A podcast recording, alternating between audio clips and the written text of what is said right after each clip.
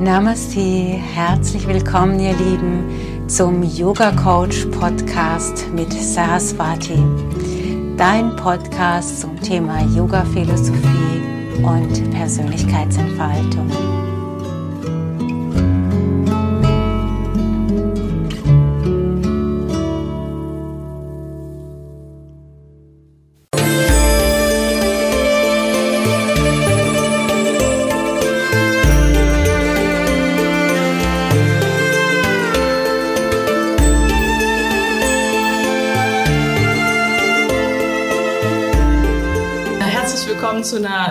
Podcast-Folge von Saraswati und Rebecca.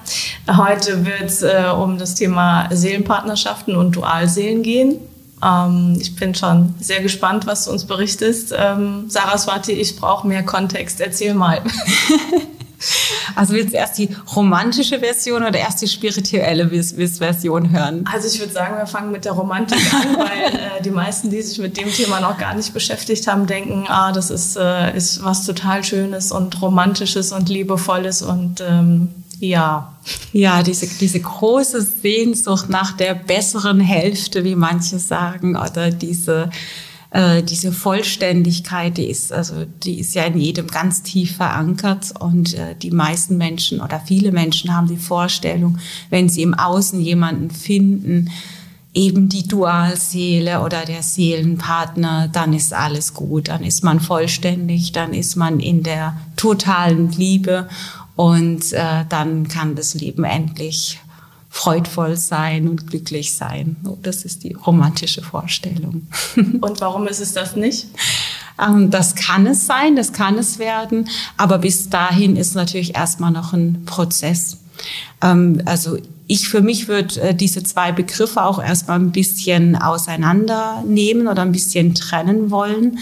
Ähm, ich glaube, dass äh, unter Seelenpartner sowas wie eine Seelenfamilie zu verstehen ist. Das heißt, dass wir einen Partner, eine Partnerin finden können, die aus der gleichen Seelenfamilie stammt. Dann fühlt sich das sehr vertraut an, sehr familiär an und dann ist das bestimmt auch eine sehr liebevolle Beziehung, die daraus entstehen kann. Aber für mich ist es jetzt noch nicht der Dualpartner oder die Dualpartnerin, die Dualseele oder ja, die Dualseele, mit der man da in Kontakt getreten ist. Die Dualseele ist für mich eine Königsdisziplin, die äh, Dualseele kommt dann erst, äh, wenn man mh, mm, für sich so verankert ist, dass man eine, Grund, eine gewisse Grundstabilität vielleicht hat oder dass man eine gewisse spirituelle Reife hat, äh, mit der mit dieser Dualseele überhaupt umgehen zu können.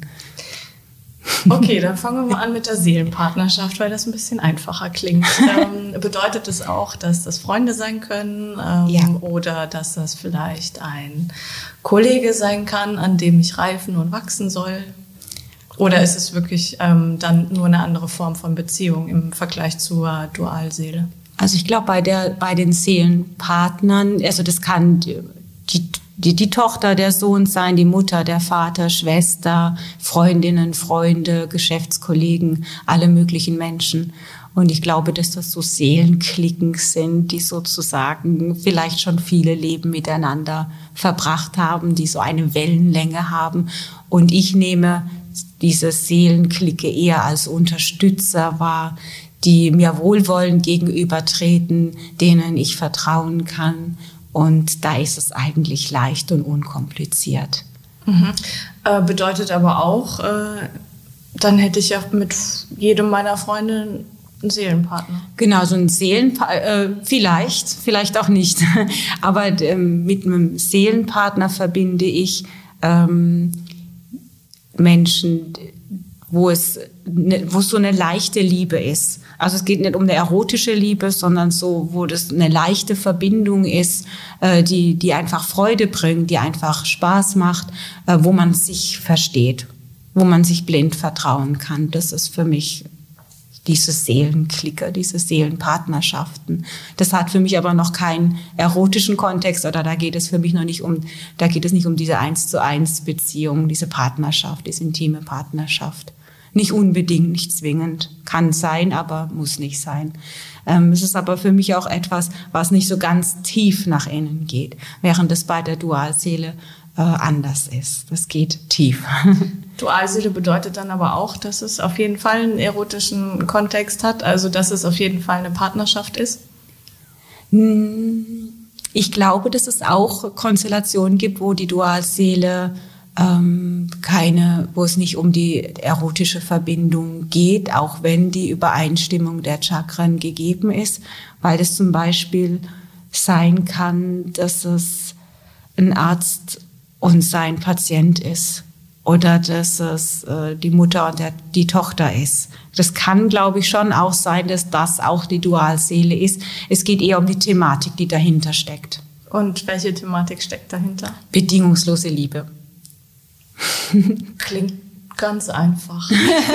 ja, ja, ja, es sind nur zwei Worte, genau. Insofern klingt es einfach. Erzähl mal. Also wir sind ja so, wie wir gestrickt sind in der Gesellschaft, gar nicht darauf gepolt, bedingungslos lieben zu können. Wir sind ja voll von Ideen, wann jemand liebenswert ist und wann nicht. Äh, wir sind, wir, wir sind mit einem Belohnungssystem groß geworden. Also wir werden ja schon über die Noten in der Schule eingeteilt in sehr gut oder eben ungenügend. Ähm, das, das macht ja auch etwas mit der Persönlichkeit und es nicht selten macht das auch etwas mit der Beziehung äh, mit den Eltern oder auch mit den Lehrern. Äh, also so werden wir ja einfach groß. Wenn jemand äh, innerhalb einer Beziehung einen Fehler macht, zum Beispiel fremd geht, dann ist unsere Gesellschaft so gestrickt, dass die Person, die fremdgegangen ist, der Schuldige, die Schuldige ist und die Person, die betrogen worden ist, jetzt total im Recht wäre, nicht mehr zu lieben, zu verurteilen, äh, sich zu trennen oder was auch immer. Es ist fast wie so ein Freibrief. Und die, in der Gesellschaft würde jeder das Okay irgendwie dazugeben. Ja, klar, du bist im Recht. Nicht? Und bei der bedingungslosen Liebe geht es überhaupt nicht um Recht, sondern klar, es geht um Liebe. Das heißt, ähm, jetzt um bei dem Betrogenwerden äh, zu bleiben, wie wäre der andere Kontext, wenn man weggeht vom Gesellschaftlichen? Also die Frage ist immer, möchtest du lieben oder möchtest du nicht lieben? Und während es, sagen wir mal, in normalen Partnerschaften schnell so aussieht, dass du dahin kommst zu sagen, nee, ich möchte nicht lieben, ich möchte verurteilen, weil ich bin jetzt im Recht, ich bin jetzt verletzt und meine Verletzung ist wichtiger als die Liebe. Während bei einer Dualseele kannst du das schwerlich tun, weil du spürst, dass deine Liebe um einiges größer ist als jede Verletzung, die entstanden ist. Und die Dualseele bringt dich eher dahin zu erkennen, dass eine Verletzung immer äh, über das Ego geschieht, also über einen Anteil von dir, der von der Gesellschaft geprägt ist. Und das hat nichts mit deiner bedingungslosen Liebe zu tun. Und dann merkst du irgendwie, okay, diese Dualseele, die kann irgendwie machen und tun und äh, was sie will. Die, äh, die kann sogar betrügen und trotzdem wirst du immer noch spüren, du liebst diese Person einfach, weil es völlig unabhängig davon ist, was die Person macht oder wer diese Person ist, sondern du liebst einfach. Und an der Stelle ist dann die Frage, ja, für was möchtest du dich entscheiden? Für die Liebe oder für das Verurteilen?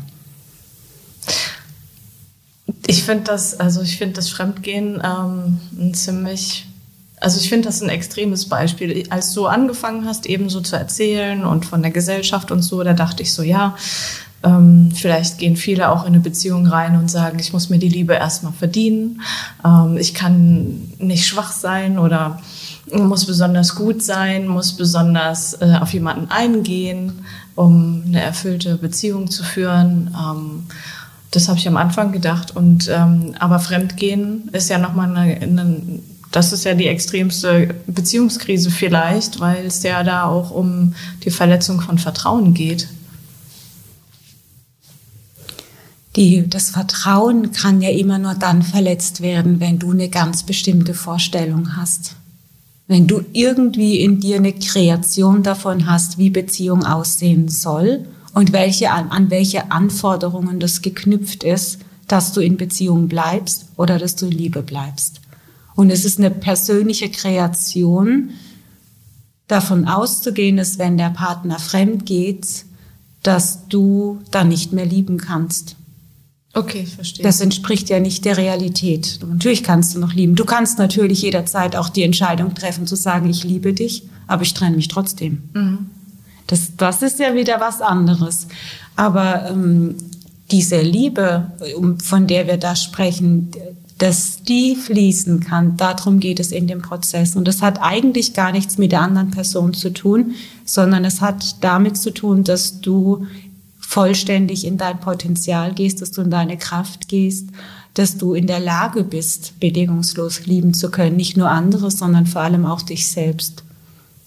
Und der Prozess ist genau dann abgeschlossen, wenn du erkannt hast, dass es von der anderen Person völlig unabhängig ist, dass es deine Liebe ist, die du da entfacht hast. Und dann kann sie dir auch niemand mehr nehmen. Dann ist es im Grunde nur noch eine Sache von, ja, wem schenke ich diese Liebe? Ich habe diese Liebe im Überfluss, ich kann sie ja verschenken. Und ich kann sie auch an jemand verschenken, der voller Fehler ist, der total bescheuert ist. Warum nicht? Das macht dann in dem Moment nichts mehr mit mir, weil wenn du in dieser bedingungslosen Liebe bist, dann bist du unverletzlich. Ähm, ist äh, Dualseele und bedingungslose Liebe ähm, als erstes auch mal die Auseinandersetzung mit sich selbst oder vor allen Dingen die Auseinandersetzung mit sich selbst?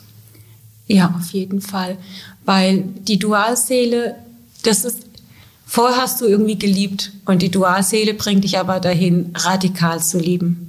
Und in dem Moment, wo dieses Fass aufgeht oder dieses Herz aufgeht, klingt vielleicht netter, ähm, dann ist es offen. Und wenn es offen ist, dann kannst du nicht mehr selektieren. Da kannst du nicht sagen, okay, die Liebe nehme ich raus, das ist schön, aber die Verletzungen, die traumatischen Erfahrungen, die da ja auch drin abgespeichert sind, der ganze Hass, die Wut, alles, was du irgendwie erfahren hast und da eingeschlossen hast, das ist ja auch draußen. Und natürlich wird dich deswegen der Dualpartner dahin bringen, dir diese Verletzungen, äh, dich dahin bringen, diese Verletzungen alle anzuschauen. Wie merkt man dann, dass man seinem Dual begegnet ist? Indem du nicht anders kannst, als diese Person zu lieben. Du liebst einfach und es nervt dich einfach schon und du denkst, das kann doch nicht sein, dass ich diese Person immer noch liebe, weil die ist einfach nur blöd.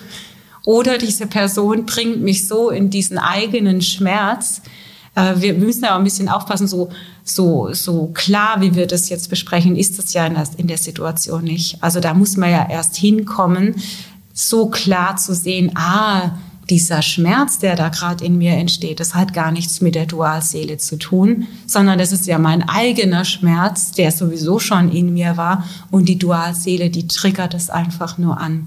Also dies, das, da muss man ja erstmal hinkommen, das zu merken. Ja, aber eigentlich könnte ich es doch äh, in jeder Beziehung äh, könnte ich das doch auf den Punkt zurückführen, ähm, dass mein Gegenüber irgendwas triggert, was aus meiner Vergangenheit ist oder vielleicht eine Verletzung äh, sein könnte, was ist äh, trotzdem in Abgrenzung dazu mhm. dann die Dualseele im Vergleich ja. zu in Anführungsstrichen einer normalen Beziehung. Ähm, das sollte in jeder Beziehung so sein, dass man immer bei sich selber schaut, zu gucken, okay, was triggert der andere gerade in mir an. Aber eine andere Seele vermag nicht so tief zu gehen. Das, das ist der Unterschied. Also in einer normalen Beziehung, dann geht man so ein bisschen, ah, da ist eine Verletzung, ah, dann gehe ich wieder ein bisschen zurück. Und dann bleibt immer so eine gewisse Distanz. Während bei einer Dualseele ist diese magische Anziehung so stark, dass dir die Distanz Schmerzen verursacht, aber auch die Nähe. Und deswegen sind Dualpartner oft so, das ist oft wie so eine Hassliebe. Das mhm. geht so ganz eng aneinander und dann fliegen wieder die Fetzen. Und das geht die ganze Zeit so hin und her, bis man mal erkannt hat, wo man, in welchem Prozess man sich dann äh, eigentlich befindet. Das hat was mit einem ganz großen Reifeprozess zu tun. Heißt, ähm, in dem Moment, wo ich an den Punkt komme, dass, äh, dass ich einen ziemlich großen äh, Konflikt habe mit meinem Partner und dann aber merke, ähm, ich habe so viel Liebe in mir und das Ganze ist unausweichlich, dann kann ich davon ausgehen, dass ich so eine Dual-Seelenverbindung habe. Vielleicht ist es im Endeffekt auch gar nicht so wichtig, ob es jetzt die Dualseele ist oder irgendeine andere Seele. Ich glaube nur, dass du nur für die Dualseele diese Energie aufbringst, durch diese persönlichen Prozesse durchzugehen und für diese Dualseele, für diese Liebe auch bereit bist, dir deine eigenen Verletzungen anzuschauen. Weil diese eigenen Verletzungen, die du bisher nicht angeschaut hast, das hat ja einen Grund, weswegen du das nicht angeschaut hast. Das ist ja nicht einfach, diese Auseinandersetzung damit. Und es ist für viele einfach leichter zu sagen, ich stecke das irgendwo weg. Der Preis dafür ist, ich gehe nicht so tief in eine intime Beziehung, aber das ist für mich okay. Was können solche Verletzungen sein?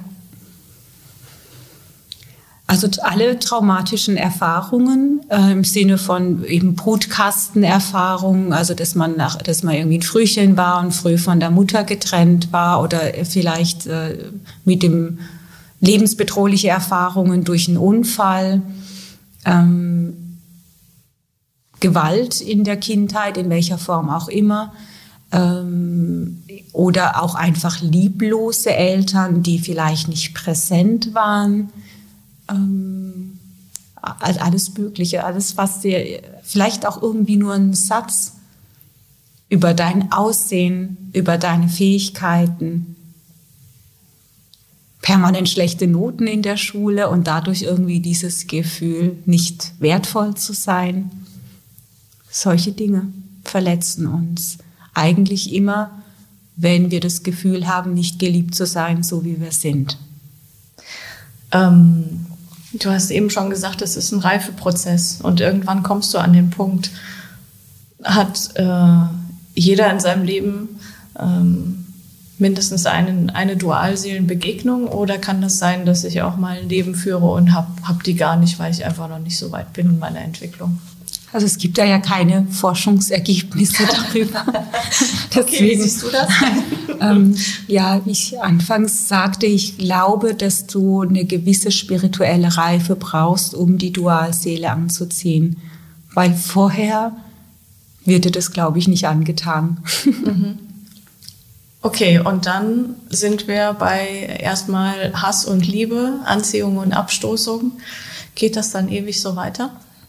Könnte man ewig so fortführen, ja. Also wenn man diesen, also das machen ja auch viele Paare. Entweder es kommt zu diesem Rosenkrieg, irgendwann trennen sie sich dann und sind einfach nur noch in Hass füreinander. Mhm. Oder ähm, es kommt zu einer Resignation, denn man lebt halt so nebeneinander her, aber man berührt sich nicht mehr.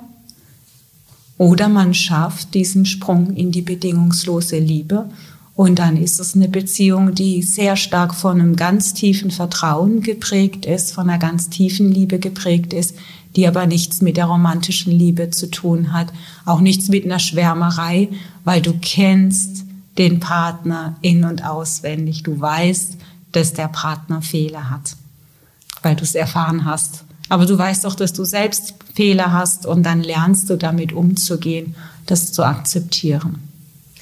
Äh, müssen sich beide des Prozesses bewusst sein, ähm, dass sie in so einer Dualseelenverbindung sind, um sich weiterzuentwickeln? Ich glaube immer, dass es leichter ist zu erkennen, wo man drin steckt, weil ja, wenn man das Bewusstsein drin hat, dann kann man anders damit umgehen. Aber grundsätzlich müssen nicht beide wissen. Oft ist es so, dass wenn jetzt Leute zu mir ins Coaching kommen, dass das die Frauen sind, weil die oft den höheren Leidensdruck haben und das dem Partner vielleicht gar nicht so sagen, ah, ich weiß jetzt aus spiritueller Sicht, wo wir stecken. Manche Männer wollen das vielleicht auch gar nicht hören. Mhm. Und dann finde ich es nicht notwendig, dass man das so benennt. Aber für die Frau ist es wichtig zu wissen, es geht für dich darum, dich auf diesen, auf deinen eigenen Thron zu setzen, die Königin in deinem Leben zu werden und aufzuhören, in diese Aschenputtelrolle zu gehen. Und dann kann sie ja so an sich zu arbeiten, zu sagen, ja, ich befreie mich, ich setze mich auf diesen Thron, ich mache mich, ich fange, ich höre einfach auch auf, um den Partner außenrum zu schlawenzeln und um die Liebe des Partners zu buhlen und mich deswegen abhängig zu machen, weil so entsteht ja der Leidensdruck. Und äh, ich komme mehr und mehr dahin, ähm, diese Liebe in mir zu entfalten und mich davon frei zu machen, im Außen geliebt werden zu müssen. Heißt, ich bin, also der Prozess endet dort, wo das Aschenputtel dann für sich erkennt, dass sie eigentlich die Prinzessin ist und das drumherum gar nicht mehr braucht. Also unbedingt die Königin, nicht nur die Prinzessin. ähm, ja, der Prozess für die Frau endet da. Und an, da, an der Stelle finde ich dann spannend, wenn es die Dualseele ist, äh, dann wird der Mann nachkommen wird sich der Mann auch weiterentwickeln, weil er dann diesen Leidensdruck so stark in sich hat, dass er an sich arbeiten wird. Da, an der Stelle finde ich immer wichtig, den äh, Frauen zu sagen, ey, guck mal, wie lange du für diesen Prozess jetzt gebraucht hast. Waren es zwei Jahre, waren es drei Jahre, waren es fünf Jahre? Äh, gib mal einen Moment Zeit, bevor du jetzt losgehst und dir gleich einen neuen Partner suchst. Wenn es dir wirklich wichtig ist, gib mal einen Moment Zeit und guck, was passiert. Aber nach meiner Erfahrung geht es relativ schnell. Was heißt schnell? Das kommt sehr auf den Mann drauf an. Ich sage immer, bei meinem Mann hat es einen halben Tag gedauert. Echt? okay. Ja, wo er einfach gemerkt hat, oh, jetzt ist sie frei. Und in dem Moment, wo er gemerkt hat, dass ich frei bin, dass ich fertig bin, war er intuitiv einfach da. So, ach, mir ist es doch wichtig und dann kam er auf mich zu. Heißt, äh, in dem Moment hat er Verlustangst entwickelt, weil du ja jetzt frei warst und ähm, dich, äh, also in dem Moment, wo also man ja Verlustängste sind meinem Mann völlig fremd. äh, nee, das würde ich jetzt nicht sagen, sondern es wurde ich, also er ist jetzt halt, ein, ich finde, ein sehr spiritueller Mensch, äh, der einfach vielleicht auf so einer ganz tiefen intuitiven Ebene gespürt hat, dass es mein Prozess ist, weg von Aschenputtel hin zur Königin. Und er mich darin unterstützt hat, weil er so Ego-Nummern oder so total schnell erkennt und mich dann da auch drin gelassen hat. Sprich, er ist nicht drauf eingegangen. Und in dem Moment, wo er gespürt hat, das ist jetzt keine Ego-Nummer mehr, sondern da, jetzt ist sie authentisch, jetzt ist sie frei, dann fiel es ihm einfach leichter, auf mich zuzugehen. So möchte ich sagen. Das war jetzt bei ihm so, aber das ist natürlich bei jedem anders, schätze ich. Das klingt aber sehr danach, dass sich ähm, eine in der Beziehung, also sprich in dem Fall du, äh, sich entwickelt und der andere sich daran orientiert. Ähm, nee, er hat sie parallel sich auch entwickelt. Im Sinne von?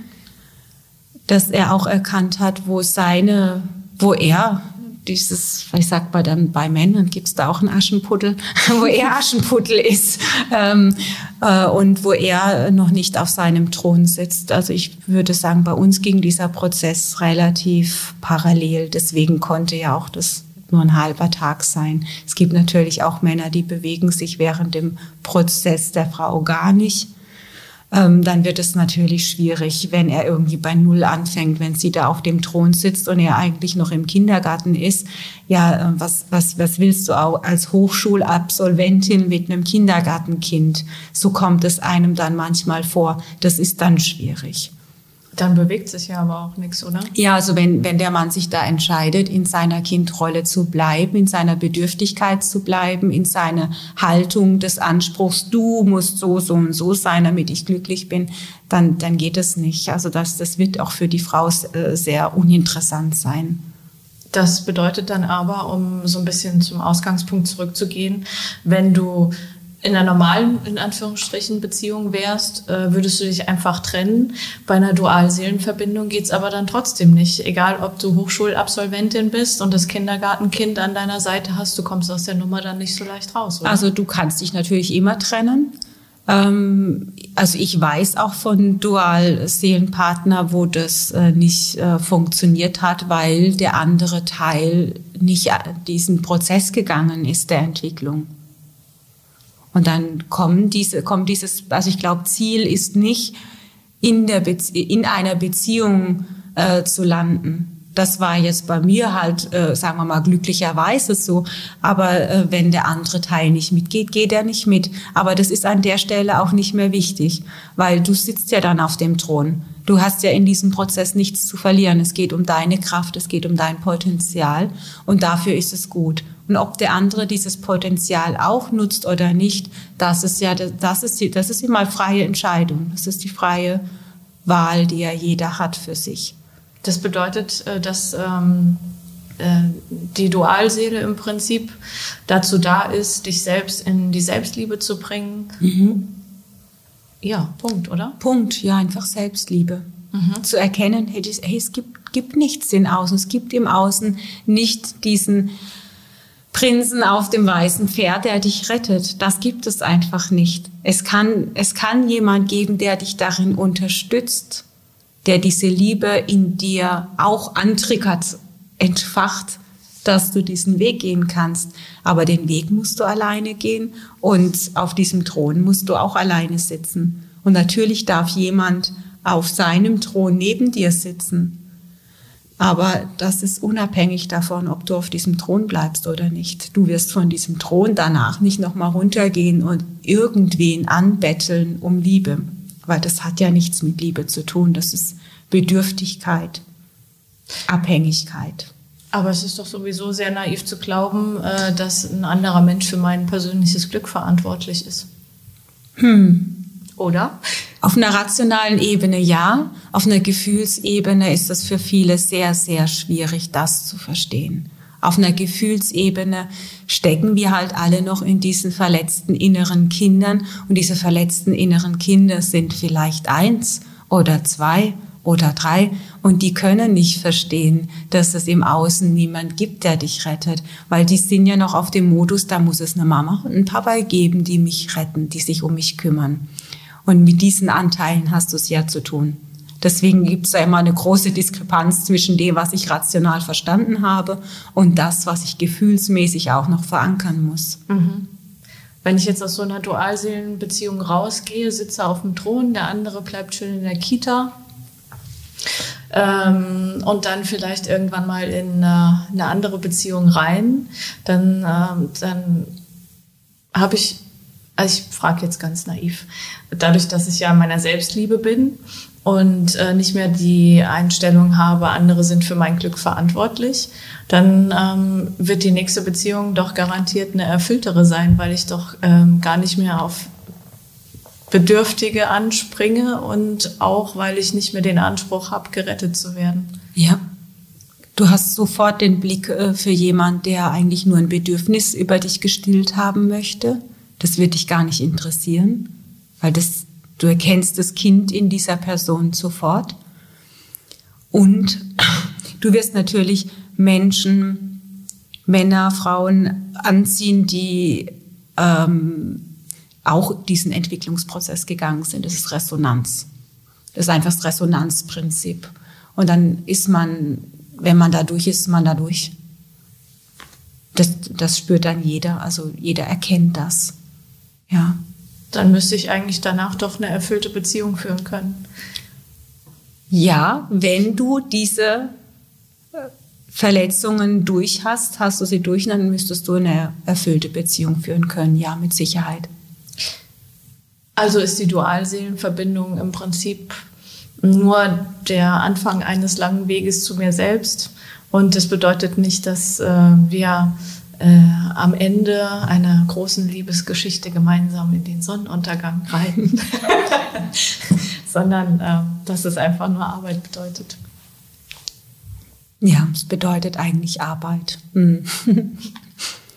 Das ist ein großes Potenzial dahinter. Es ist aber eine sehr anstrengende Arbeit, eine, eine sehr, also da geht es schon wirklich um eine tiefe, tiefe Auseinandersetzung mit dir selbst. Es geht um das Loslassen des Egos, also das Loslassen von allen Vorstellungen, die du dir jemals gemacht hast über dich selbst, über deine Beziehung, über die Art und Weise, wie eine Paarbeziehung auszusehen hat, über das, was du in einer Paarbeziehung akzeptierst oder nicht, wie, wie das Thema Fremdgehen, Fehler, die der andere macht.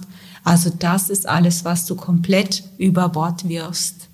Also dieser, dieses Loslassen von Ego, dieser Prozess, den nennen wir ja äh, jetzt aus einer spirituellen Sicht äh, der Tod des Egos, der kleine Tod, weil das fühlt sich wirklich so an in diesem Prozess, dass du stirbst. So fühlt sich das an. Das, das fühlt sich existenziell bedrohend an. Deswegen ist das kein leichter Prozess. Das klingt so entspannt, wenn wir darüber reden, aber jeder, der diesen Prozess durchlaufen hat oder gerade drin steckt, wird sagen, ja genau, es fühlt sich an, als müsste ich sterben. Und da kann ich nur sagen, hey, stirb einfach, stirb einfach, weil wenn, wenn du das losgelassen hast, weil dann kannst du ja erst erkennen, wer du wirklich bist. Und das fühlt sich halt total befreiend an. Und dann entsteht so ein Glücksgefühl in dir, weil du denkst, ja, super, ich bin ja gar nicht tot. Und hey, es ging nur um Liebe, es geht nur darum, diese Liebe einfach mal fließen zu lassen, ähm, über, über diesen Schmerz zu gehen und zu sagen, ja, ich bin ja unverletzt, ich habe ja dieses, ich habe ja alles in mir. Und dann fragt man sich natürlich, oh, warum, warum habe ich nicht vorher losgelassen? Äh, jetzt ist doch alles gut, weil du kannst das nicht beschleunigen. Da gibt es keine Autobahn. Nee. Nee, ich glaube nicht. Also man kann sich nicht hinsetzen und besonders äh, gut und viel an sich arbeiten, um dann schnell voranzukommen, sondern ja, nee, weil, weil ich, weil ich sagte ja, das ist ja keine Kopfarbeit. Also für mich ist immer das Schlimmste, wenn, wenn Leute da sitzen und sagen, ja, ich habe das total verstanden. ich bin total reflektiert, ich habe es mhm. total verstanden. Ja, natürlich, du hast es verstanden, aber dein, dein inneres Kind hat es nicht verstanden, dein ganzes Sein hat es nicht verstanden, dein Seelenbewusstsein hat es nicht verstanden, dein Zellbewusstsein versteht es nicht. Und dann müssen wir an der, auf der Ebene arbeiten, dass wirklich dein ganzes Sein versteht, hey, es geht um Liebe und lass doch diese dämlichen Glaubenssätze einfach mal los. Die bringen dich nicht in eine glückliche Beziehung. Die bringen dich nicht in eine Intimität mit jemand anderes. Und die bringen dich schon gar nicht in diese bedingungslose Liebe. Wie hast du denn für dich in dem Prozess gearbeitet? Also was, wenn du sagst, ja, okay, vom Kopf her völlig klar, aber da fehlt halt das ganze Emotionale, was ja 80, 90 Prozent des Ganzen ausmacht. Also das Schöne bei einer Dualseelenverbindung ist ja, das Emotionale kommt von alleine, weil dann ist man selbst so reingeschmissen in diese Emotionen, dass es eher darum geht, wie gehe ich denn mit den Emotionen um und wie lerne ich denn zu trennen, dass ich sage, ja, okay, ich werde angetriggert, aber das hat nichts mit meinem Partner zu tun, sondern das sind meine Verletzungen, die er gerade antriggert. Und dann gibt es natürlich ganz viele Möglichkeiten, wie ich das für mich transformieren kann, wie ich mich um mich selbst kümmern kann, dass es mir wieder gut geht. Hast du damals in deiner Beziehung ähm, dann plötzlich den Punkt gehabt, wo du für dich gemerkt hast, das ist jetzt eine Dualseelenverbindung und das ist jetzt gerade mein Thema? Gab es da so diesen einen Aha-Moment oder woher wusstest du plötzlich, dass es ähm, ganz anders ist als alle Beziehungen, die du vorher hattest? Weil ich gemerkt habe, dass das Thema Trennung gar nicht so einfach ist. also das Zusammenkommen war toll. Äh, diese ersten zwei Jahre der, der rosaroten Wolken, auf der wir schwebten, waren toll. Aber da war, war ich noch nicht so, dass ich sagte, ach, das ist jetzt meine Dualseele, sondern ich habe das einfach genossen. Ich fand das einfach toll. Und als dann so von jetzt auf gleich, es kamen so verschiedene Sachen zusammen, kam so ein Absturz. Und dieser Absturz, da habe ich gedacht, boah, was ist denn das für ein Absturz? Das hat sich für mich angefühlt wie so ein freier Fall in ein dunkles Loch. Und dachte was ist denn das jetzt? Und ähm, zuerst hatte ich diese Wut äh, meinem jetzigen Mann gegenüber, aber äh, im Laufe des Prozesses in der Bewusstwerdung um was es jetzt eigentlich geht, worin ich eigentlich stecke, äh, wurde mir einfach klar, ja, das, das ist eine, Traumatik, das, sind, das war mein Gefühl, das ich hatte, zum Beispiel als ich auf die Welt kam und erstmal in einem Brotkasten gelandet bin. Da bin ich in ein schwarzes Loch gefallen. Das war für mich existenziell. Da kam, da habe ich erst verstanden, ah, daher kam dieses Gefühl. Weil als Neugeborenes ohne Mutter denkst du natürlich, ähm, wie soll ich jetzt überleben? Das geht ja gar nicht. Und dann habe ich ja noch eine Zwillingsschwester, die war ja plötzlich auch weg. Also von, von, dieses, von diesem kuscheligen Gefühl hin zu diesem Brutkasten und dann, ja, was ist denn jetzt? Wo bin ich denn? Das ist ja ein total liebloser Raum hier. Und das war genau dieses Gefühl, das ich da wieder hatte in diesem, äh, sagen wir mal, Punkt Zero, den ich da erlebt habe, wo ich dachte, boah, da ist gar keine Liebe. Und das war eine, eine Kreation. Das war, da musste ich erst erkennen, natürlich ist da Liebe. Mein Partner liebt mich immer noch genauso wie vorher auch. Aber in mir, ich konnte das plötzlich nicht mehr spüren, weil dieses Trauma so übermächtig war, dass in dem Moment hochkam, dass ich das komplett auf ihn projiziert habe. Und da in die Demut zu gehen und das zu verstehen und dahin zu gehen und zu sagen, hey, ich habe dich hier als Projektionsfläche missbraucht, das tut mir leid. Und dann aber auch bei ihm, da ist ja auch was angetriggert worden, für ihn auch äh, zu sagen, ja, und das ist angetriggert worden, aber ich kann dir da vergeben. Und ich bitte dich aber auch darum, mir zu verzeihen, weil ich konnte dir an der Stelle, wo, wo du Liebe gebraucht hättest, diese Liebe nicht geben, weil ich auch nicht erkannt habe, in welchem Prozess wir stecken. Und so, so kann, dann, kann sich da was äh, entwickeln. Aber dieser Entwicklungsprozess hat äh, bei uns auch locker noch mal ein, zwei Jahre gedauert. Hast du das alles dir selbst erarbeitet? Hast du plötzlich gesehen, okay, ich bin in dem tiefen schwarzen Loch ähm, und äh, dann drüber nachgedacht, ein bisschen meditiert. Ich provoziere jetzt gerade. Mhm. und, ähm, und hast dann plötzlich diesen Aha-Moment gehabt, okay, daran liegt's und hast dann daran gearbeitet oder wie war das? Also wie kommt man da drauf? Also über ganz viel Lesen auch. Was, was sagen andere zu diesem Thema? Man stößt ja dann eigentlich auch auf so richtige Bücher und Seiten im Internet, äh, um sich mal mit dieser Thematik auseinanderzusetzen. Was, wo stecke ich eigentlich drin? Und dann bin ich schon ein Mensch, der ähm, sehr gut darin geschult ist, eigene Prozesse anzugehen und zu erkennen, wo ich gerade stehe. Das heißt, tatsächlich über die Meditation äh, habe ich tiefe Einsichten. Ich, zu der Zeit äh, war ich auch das erste Mal äh, bei Sri Vishwananda. Das ist, äh, ja, wie sagt man, ist eigentlich ein Guru. ähm, und ich hatte da in eine Meditation einen Abend, bevor ich zu ihm gegangen bin, das erste Mal und habe mich energetisch mit ihm verbunden, so angekündigt, ich komme morgen. Und dann habe ich sofort einen Satz von ihm bekommen. Das war wie so, endlich fragst du mal. Und dann hatte ich einen Satz von ihm, der ein Schlüsselsatz für mich war. Er sagte mir in dieser Meditation, hey, du hast am Anfang deiner Beziehung deinem Partner etwas verschwiegen, das elementar wichtig war.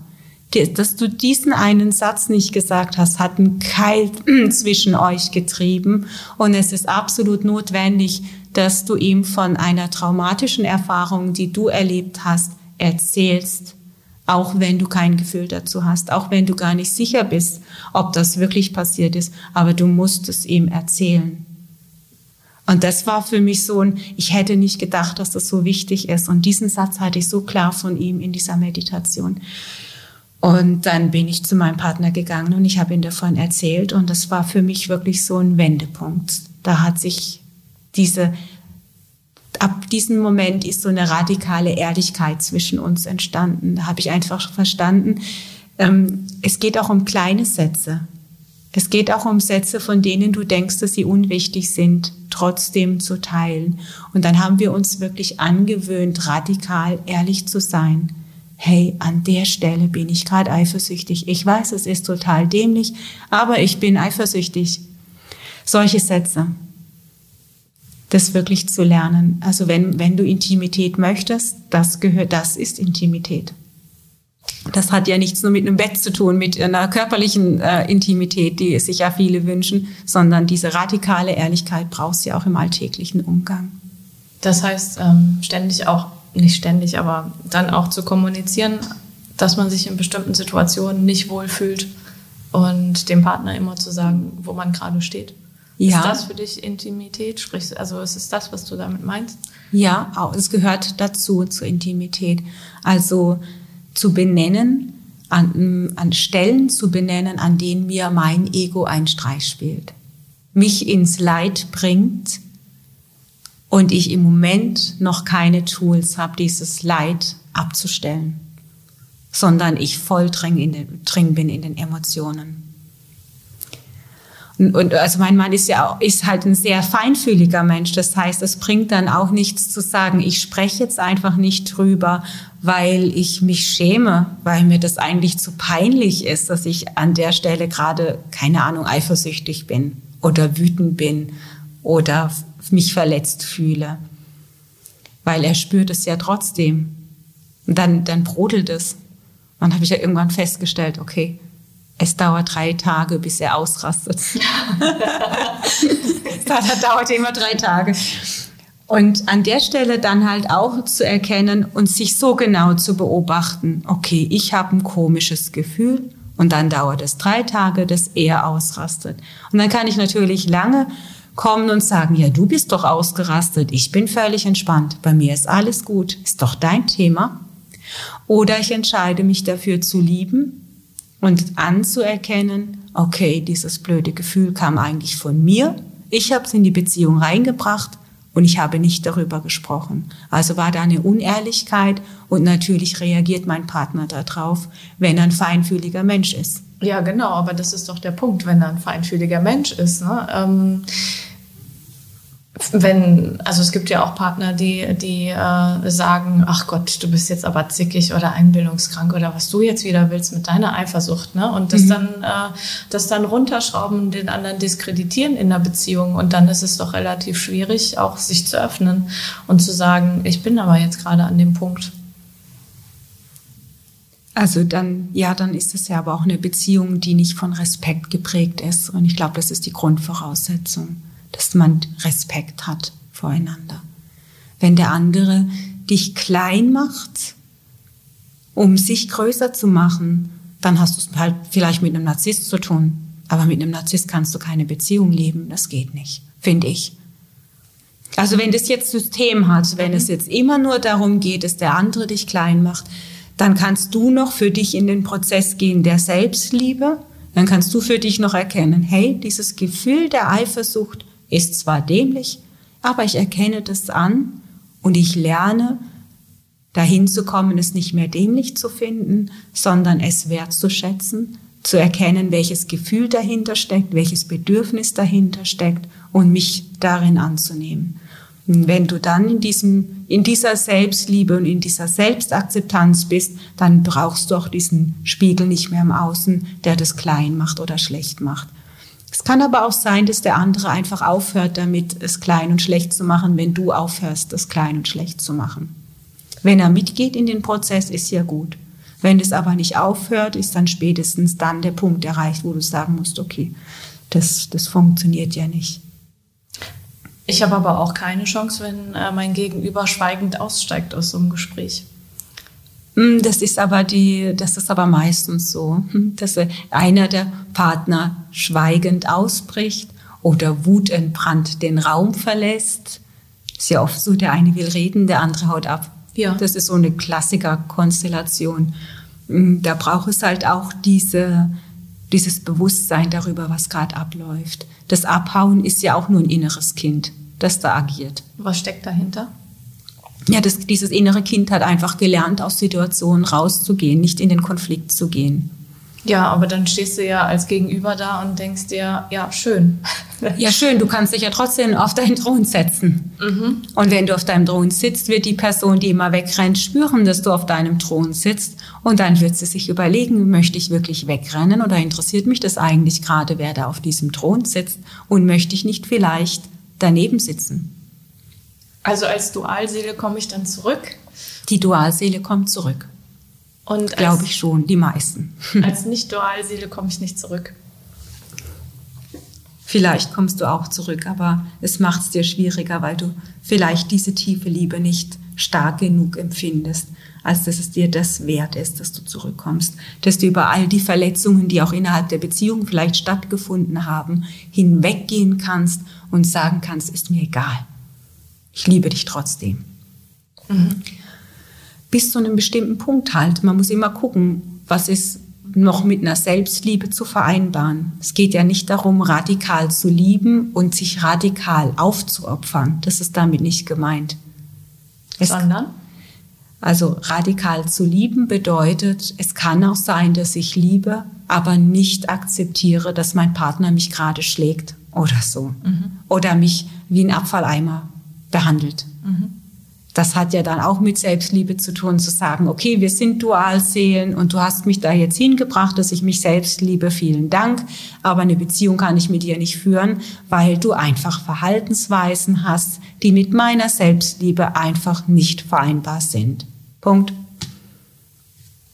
Dann ist es das halt nicht. Mhm. Jetzt hast du das Glück, einen feinfühligen Mann zu haben, der das in einem halben Tag alles hingekriegt hat mit dir. Jetzt wollen alle diesen Mann kennenlernen. Aber ehrlich gesagt, es ist nur natürlich, dass ich für meinen Mann schwärme und ich hoffe, das tut jede andere Frau auch und äh, jeder über seinen Partner auch. Also von daher ist das ja relativ, ja, ist ja nicht.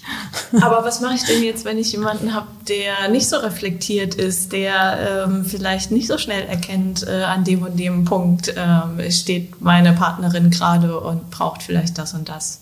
Was mache ich denn dann? Ja, ich kann den anderen nicht dazu überreden, mich zu lieben. Ich kann den anderen nicht dazu überreden, dass seine Liebe so stark ist, dass es ihn interessiert, wo er gerade steckt oder daran interessiert ist, an sich zu arbeiten. Es gibt ja auch Menschen, die von vornherein sagen, ich glaube nicht daran, dass man an sich arbeiten kann und ich will es auch nicht. Das ist für mich überhaupt kein Thema. Dieser spirituelle Kram interessiert mich nicht. Dann musst du so eine Person ziehen lassen. Das geht, geht nicht kannst, du kannst ja nicht mit Persönlichkeit äh, entwickeln, Persönlichkeitsentfaltung beschäftigen und äh, der nebendran macht nichts. Das wird völlig uninteressant sein für dich, mit so einer Person weiterhin in Beziehung zu gehen. Ich habe die ganze Zeit das Bild im Kopf, was auch so ein bisschen in der Literatur rumgeistert. Ähm, Bergsteiger. Das heißt, einer geht voran und hat den anderen an so einer ganz langen Leine. Und beide kommen aber nur voran, wenn der Erste läuft und dann entwickelt, also läuft der andere automatisch mit. Mhm. Ähm, und äh, das ist auch unabhängig davon, ähm, was der andere für eine spirituelle Haltung hat, ob er das ablehnt. Wichtig ist doch ähm, als derjenige, der sich entwickelt und der voranschreitet, äh, wenn egal ob der jetzt einen spirituellen Kontext hat oder nicht, im besten Fall hat er einen und ist so reflektiert wie du jetzt beispielsweise und sagt, okay, das ist eine Dualseelenverbindung, aber ähm, selbst wenn man das alles ausklammern würde, stellt der andere doch fest, ähm, da tut sich was bei dem, bei dem, der voranschreitet. Der, der, der schreitet plötzlich voran, der, der ist der verhält sich ja ganz anders, der ist, der ruht vielleicht mehr in sich, der ist gar nicht mehr so angewiesen auf mein Feedback und so. Mhm. Und dadurch setze ich doch eigentlich dann bei dem anderen eine Entwicklung in Gang. Ähm, da kann der doch die Spiritualität noch so ablehnen, oder? Kann sein nicht zwangsläufig. Ich mag dieses Bild auch nicht so mit dieser Leine. Was stört dich? Ähm, Weil es eine Leine ist. da ist einfach eine Leine. Ähm, also aus meiner Energiearbeit äh, würde ich solche Leinen nämlich genau immer durchtrennen, weil ich mhm. das für un, ungesund halte, sich äh, solche energetische Verstrickungen ähm, zu etablieren und das äh, für gut zu heißen. Das ist nicht gut. Also mhm. der, jeder ist für sich selbst verantwortlich. Und da brauche ich diese Leine nicht. Ich gehe diesen Berg nach oben. Und wenn ich möchte, dann drehe ich mich immer wieder um und schaue, ist da noch wer? Mhm. Und ich kann immer wieder meine Hand reichen und sagen, kommst du mit? Ich warte hier einen Moment auf dich. Und wenn die andere Person diese Hand nimmt, dann ist das schön.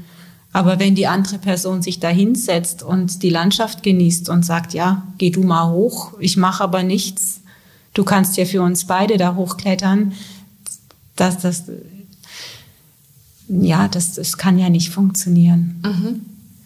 Und natürlich kann der, der Partner inspiriert sein von der eigenen Entwicklung, dass, dass der einfach merkt, ja, da tut sich was. Und das kann eine Motivation sein, für, für diese Person auch an sich zu arbeiten. Das wäre schön, wenn es so ist. Also bei uns war es ja so. Also nicht, dass ich jetzt die Inspiration war, aber ähm, da ist in uns beiden einfach angelegt, es ist klar, dass man an sich arbeiten muss. Man muss immer an sich arbeiten. Das ist, das ist normal.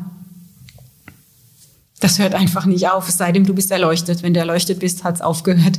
Aber ansonsten hast du immer irgendwie mit dir zu tun, dass, dass, du, dass du immer noch lichtvoller wirst, dass du noch größer wirst, dass du noch freier wirst, dass es dir gut geht.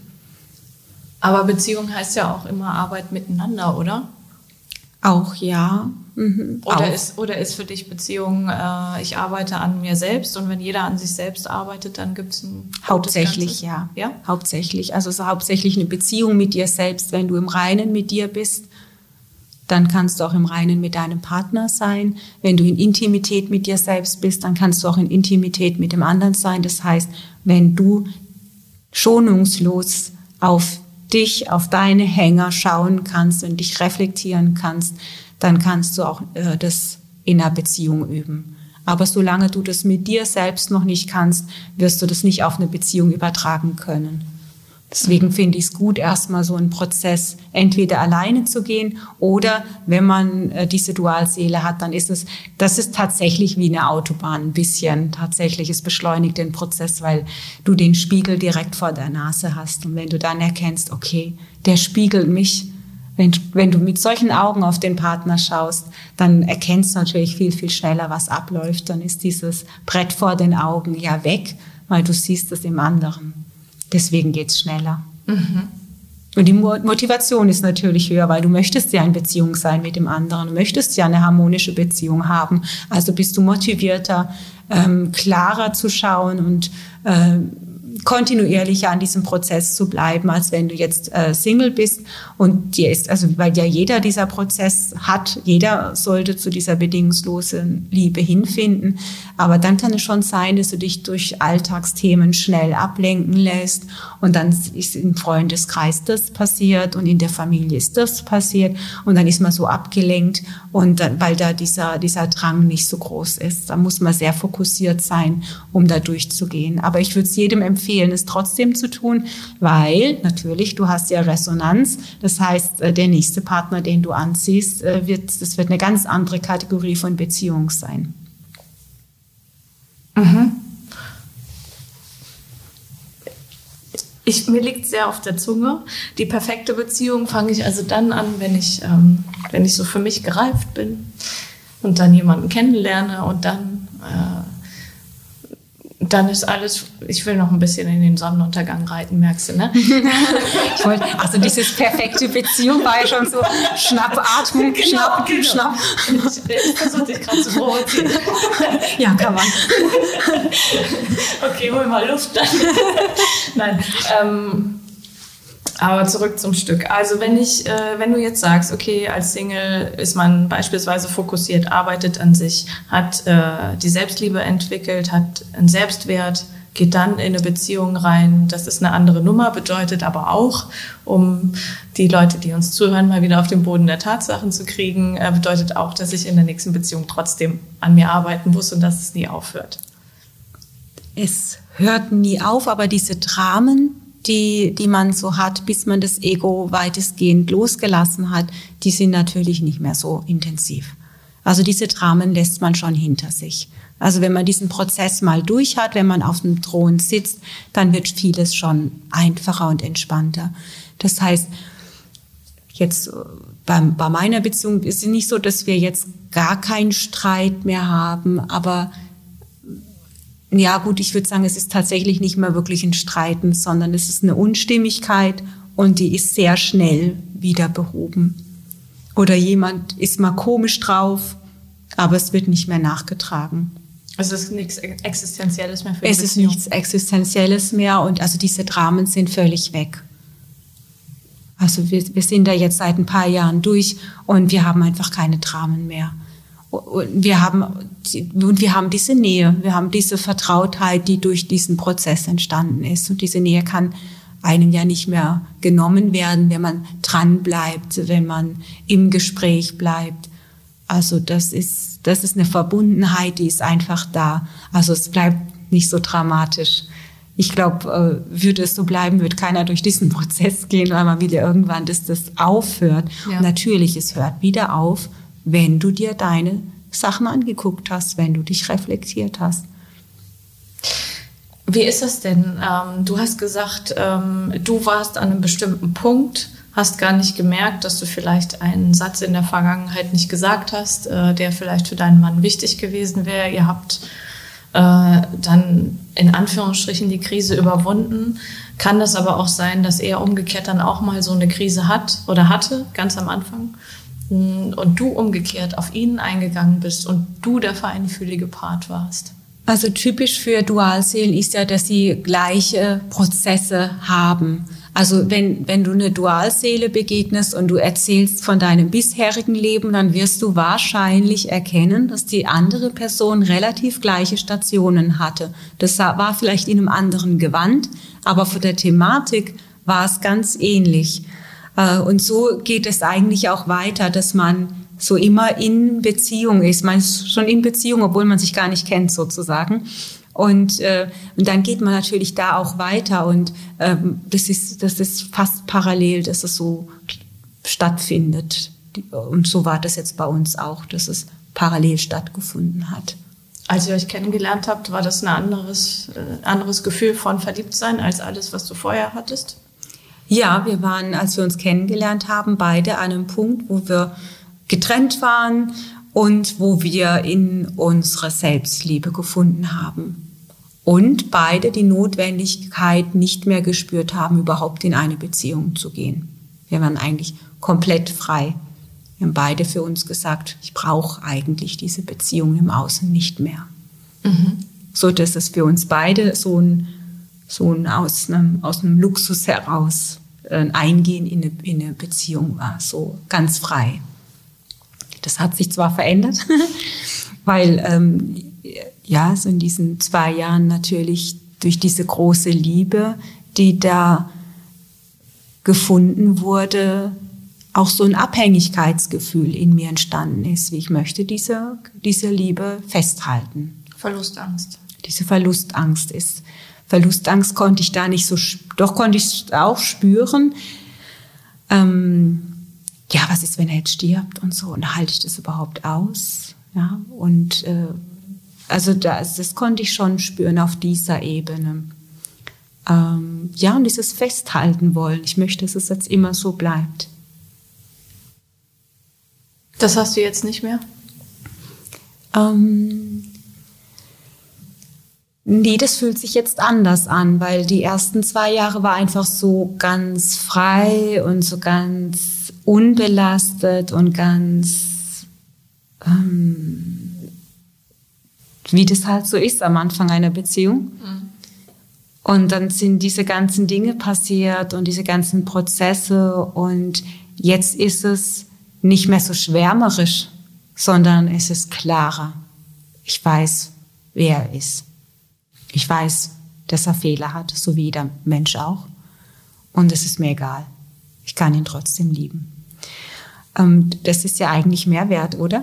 Als das, was man so am Anfang hat. Das ist nicht, also das ist äh, tiefer, es ist viel entspannter und es ist gekoppelt mit dem Ding, ich kann aber auch alleine.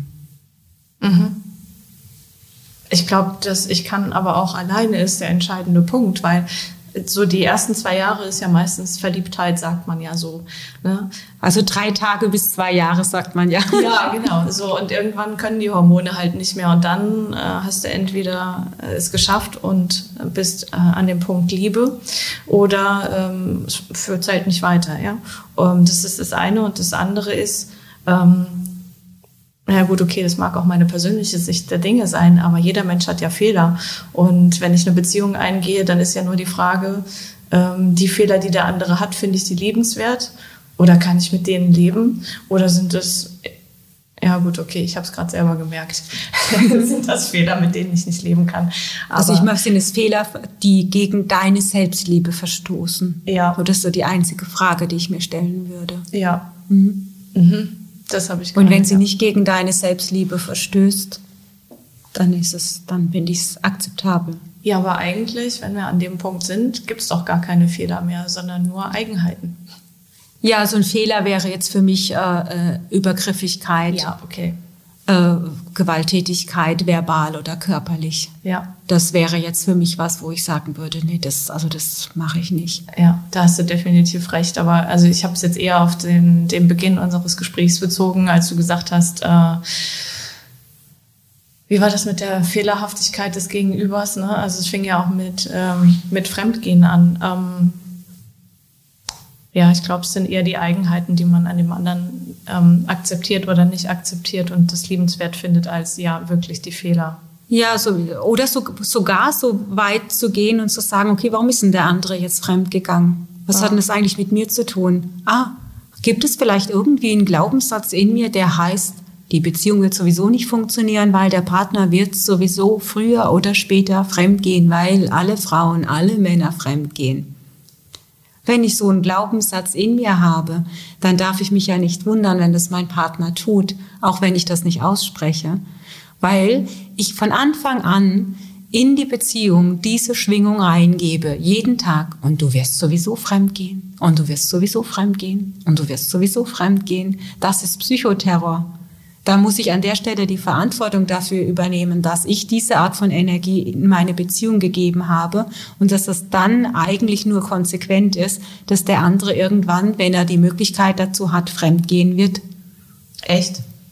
Das ist eine sich selbst erfüllende Prophezeiung quasi. Wenn ich, wenn ich das äh, für mich verinnerlicht habe und so in der Beziehung reingehe, dann wird es auch ähm, irgendwann passieren. Es, also wir, wir, wir unterschätzen die Macht der Gedanken. Also Gedanken sind Worte und Worte geben eine Schwingung nach außen. Und wenn ich eine Schwingung nach außen gebe, dann manifestiere ich Dinge. Und wenn ich Dinge manifestieren möchte, dann sollte ich mir im Klaren darüber sein, was das ist, wie ich das in mir formuliert habe, in meinem ganzen Sein. Und wenn ich solche Glaubenssätze habe, dann muss ich für diese Glaubenssätze die Verantwortung übernehmen. Ich muss natürlich nicht die Verantwortung für das Fremdgehen übernehmen, das ist ja Quatsch, aber ich muss die Verantwortung für die Glaubenssätze übernehmen. Und dann kann ich schon wieder sehen, dann kann ich schon wieder an mir arbeiten. Es geht ja auch immer darum, aus so einer Ohnmachtssituation rauszukommen, in der man dann in so einer, wenn jetzt jemand fremd geht, dann fühlt man sich ja oft ohnmächtig. Ja rauszugehen und zu sagen, an der Stelle bin ich gar nicht ohnmächtig, an der Stelle kann ich an mir arbeiten, da kann ich etwas verändern, da kann ich etwas dafür, dazu beitragen, dass mir das nicht nochmal passiert. Da kann ich erkennen, okay, es gehören immer zwei dazu. Wir sind in einer Beziehung, es ist alles Resonanz. Vielleicht gibt es auch einen Satz in mir, der heißt, hoffentlich geht der Partner fremd, damit ich mit Saus und Braus eine Trennung initiieren kann, mit dem Finger noch auf den anderen zeigen kann und sagen kann, ha, guck mal, du hast dich getrennt, ich wäre ja, ich wäre ja in der Beziehung geblieben, aber wegen dir muss ich mich jetzt trennen. Und dann ist das, ja, wenn da Kinder noch im Spiel sind, eine saubere Sache zu sagen, naja, ähm, du bist ja fremdgegangen. Du hast ja hier die A-Karte. Und so funktioniert es oft und an der Stelle wirklich in die Demo zu gehen und zu sagen, ey, Moment mal, also vielleicht habe ich einfach auch meinen Beitrag zu geleistet, dass es so kommt. Auf einer ganz tiefen Ebene. Und mhm. wenn ich nicht möchte, dass sich das nochmal wiederholt, dann sollte ich das mir wirklich anschauen und da in die Selbstreflexion gehen. Mhm. Und aufhören, mit dem Finger auf den anderen zu zeigen. Weil das bringt uns ja nicht weiter. Ich verstehe. Ach so. ja, okay. Ja das, ja, das leuchtet ein. Okay, ja, das verstehe ich. Ähm, ich würde gerne noch auf einen anderen Punkt kommen. Zurück zur Dualseele und äh, zu dem Thema Energie. Haben die beiden eine energetische Verbindung, die Dualseelen? Mhm. Also so wie ich das wahrnehme, sind Dualseelen mit allen sieben Chakren verbunden. Das heißt, diese Verbundenheit zeigt sich darin, dass dieses Paar ein tiefes Vertrauen zueinander hat über das Wurzelchakra, dass eine erotische Ebene da ist, dass eine kommunikative Ebene da ist, dass die Herzensebene stimmt, dass Raum ist, jeder hat Raum für sich selbst und Raum für Kreativität, Raum für das Ausdrücken eigener Bedürfnisse und dann gibt es eben auch diese spirituelle Dimension, dass man sich auf einer spirituellen Ebene versteht. Mhm.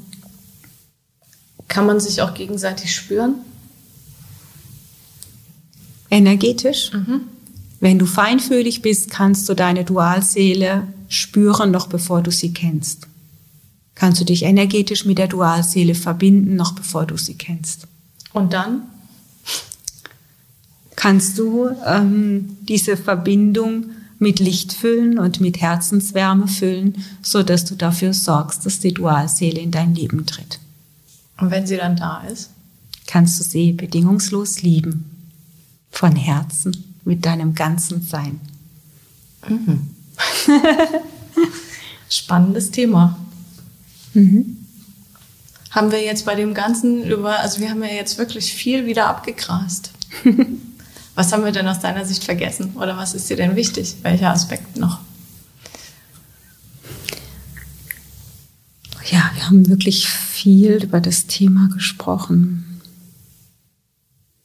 Vielleicht ist mir noch wichtig zu sagen, dass wenn wir uns ältere Beziehungen anschauen, von der älteren Generation anschauen, dass die häufig mit diesem Thema verschont geblieben sind, dass sie oft in Beziehungen sind, die gar nicht so tief gehen, die vielleicht eine liebevolle Herzlichkeit miteinander hat, vielleicht auch eine resignierte äh, Herzlichkeit, ähm, wie auch immer, aber dass in diesen vorangegangenen Generationen das oft, äh, sagen wir mal, so auf einer normalen Ebene stattgefunden hat, Beziehung, während es jetzt nach meiner Wahrnehmung so Zeitgeist ist, die Dualseele sehr früh zu treffen. Dass also sehr, sehr viele auf ihre Dualseele treffen, weil sehr viele entwickelte Seelen auf der Welt sind und dann stelle ich fest, dass schon sehr junge Leute mit dem Thema Dualseele konfrontiert sind und sich da mit sich ganz stark auseinandersetzen müssen.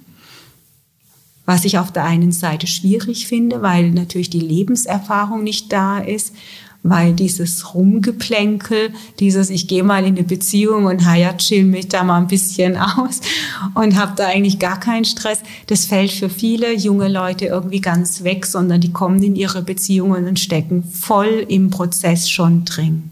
Das beobachte ich. Das Potenzial davon ist natürlich, dass diese Beziehungen Bestand haben werden dass es in diesen Beziehungen wohl nicht mehr darum geht, überhaupt in die bedingungslose Liebe zu gehen, weil es so früh schon angegangen wird, dass sie es wahrscheinlich relativ bald erfüllt haben werden, sondern dass es bei diesen Beziehungen wohl eher darum geht, was mache ich denn mit dieser bedingungslosen Liebe? Was für ein Potenzial steckt denn in einer Beziehung drin? Wenn das beide schon frühzeitig gelernt haben, wie sehen dann auch die Familien aus, die diese bedingungslose Liebe können. Also diese Kinder wachsen ja völlig anders auf. Die kriegen das ja dann schon ganz anders mit. Oh, das ist bedingungslose Liebe. Die sehen es ja gar nicht mehr so, wie wir groß geworden sind, häufig groß geworden sind. Ah, das ist eine Zweckgemeinschaft. Ah, das ist eine abhängige Beziehung. Und wir haben ja lange gedacht, das ist eine normale Beziehung. Und wir mussten viele von uns in der Generation 40 plus minus feststellen, ja, das ist ja gar keine Beziehung, das, das erfüllt mich ja gar nicht. Und das ist für, für uns jetzt eher so ein, so ein Wandelprozess äh, zu erkennen, wo geht's denn hin, was ist wichtig, was erfüllt mich. Und diese ganz jungen Leute, die werden das ähm, anders leben, die werden andere Familien haben und ihre Kinder schon mit einem ganz anderen Background äh, großziehen. Das, ist, äh, das hat ein ganz, ganz großes Potenzial. Das heißt, die Kinder haben dann ja weniger traumatische Erlebnisse. Ja, ich denke, die Beziehungen werden Bestand haben. Also dieses Thema der Scheidung wird bei diesen spirituellen Beziehungen kein Thema sein, weil wenn du durch diesen Prozess durch bist, bist du durch. Also wenn du bedingungslos lieben kannst, dann liebst du bedingungslos. Und wenn Kinder in so einer Beziehung, in so einer Familie groß werden, boah, was ist das für ein Potenzial? Also das wird ja eine Gesellschaft von Liebe sein. Diese Kinder werden für sich ja gar nichts anderes akzeptieren als Liebe, weil sie kennen das ja gar nicht anders. Ja. Während die vorangegangenen Generationen ja das ja erst lernen mussten. Oder gar nicht gelernt haben. Also wenn ich jetzt an die Nachkriegs- oder Kriegsgeneration denke, das waren ja oft auch äh, Zweckehen und auch vor dem Krieg, vor dem Weltkrieg. Ja. Ähm, da ging es ja viel um Versorgen. Ähm, da waren es teilweise auch sehr rationale Entscheidungen, weshalb man geheiratet hat. Das ist ja ganz anders als jetzt, oder? Ja, also wir, wir arbeiten dieses Karma ja gerade jetzt erst auf. Mhm. Also wir, das, das ist ja, also diese, diese traumatischen Erfahrungen, diese Kriegserfahrungen und die Beziehungen, die daraus entstanden sind, die arbeiten wir damit jetzt auf. Unsere Generation. Unsere die und die Kinder. Mhm. Die, unsere Kinder und äh, also die, die jetzt gerade erst anfangen, in Beziehungen zu gehen. Die fangen teilweise jetzt schon an damit. Mhm. Und wenn du von den ganz jungen Leuten sprichst, äh, die jetzt schon in so eine Dualseelenverbindung vielleicht starten, mhm. von welchem Alter redest du? Ja, ich beobachte das schon bei meinen jüngsten Töchtern, die, die 16 sind, die 19 sind, die, die in solche Beziehungen kommen. Das heißt, ähm, wenn diese Generation Beziehungen führt, erfüllte, erfülltere Beziehungen, dann äh, sinkt die Scheidungsrate. Wenn sie den Prozess durchhaben, dann sinkt, äh, sinkt die, die, Scheidungsrate, ja. Mhm. Also ich will jetzt nicht sagen, dass die jetzt in einer Dualseelenverbindung sind, aber ähm, ja, so bei der einen oder anderen to äh, Tochter äh, von, wir haben ja so viele. ähm, äh, wir, wir, haben fünf Töchter. Ähm, da ist, äh, da ist äh, schon die eine oder andere dabei, wo es schon sein kann, ja, das ist eine Dualseele. Und dann muss man mal gucken, wie es sich entwickelt. Also ich möchte mich immer ein bisschen zurücknehmen, ob es jetzt wirklich eine Dualseele ist oder nicht, weil es muss jeder für sich selbst spüren. Aber ich will damit sagen, diese Generation an sich hat damit schon zu tun. Und ähm, bei den eigenen Töchtern halte ich mich dann zurück. Mhm. Aber es kommen ja auch ganz junge Klientinnen oder auch Klienten oder auch ganz junge Paare zu mir, die sagen, ja, wir lieben uns, wir wissen, dass wir uns lieben, aber es funktioniert nicht. Das ist ja ganz anders, als man das von älteren Generationen kennt. Also dieser Satz, wir wissen, dass wir uns lieben. Also wir wissen, wir können gar nicht anders, außer miteinander zu sein. Aber wir wollen wissen, wie das gehen kann.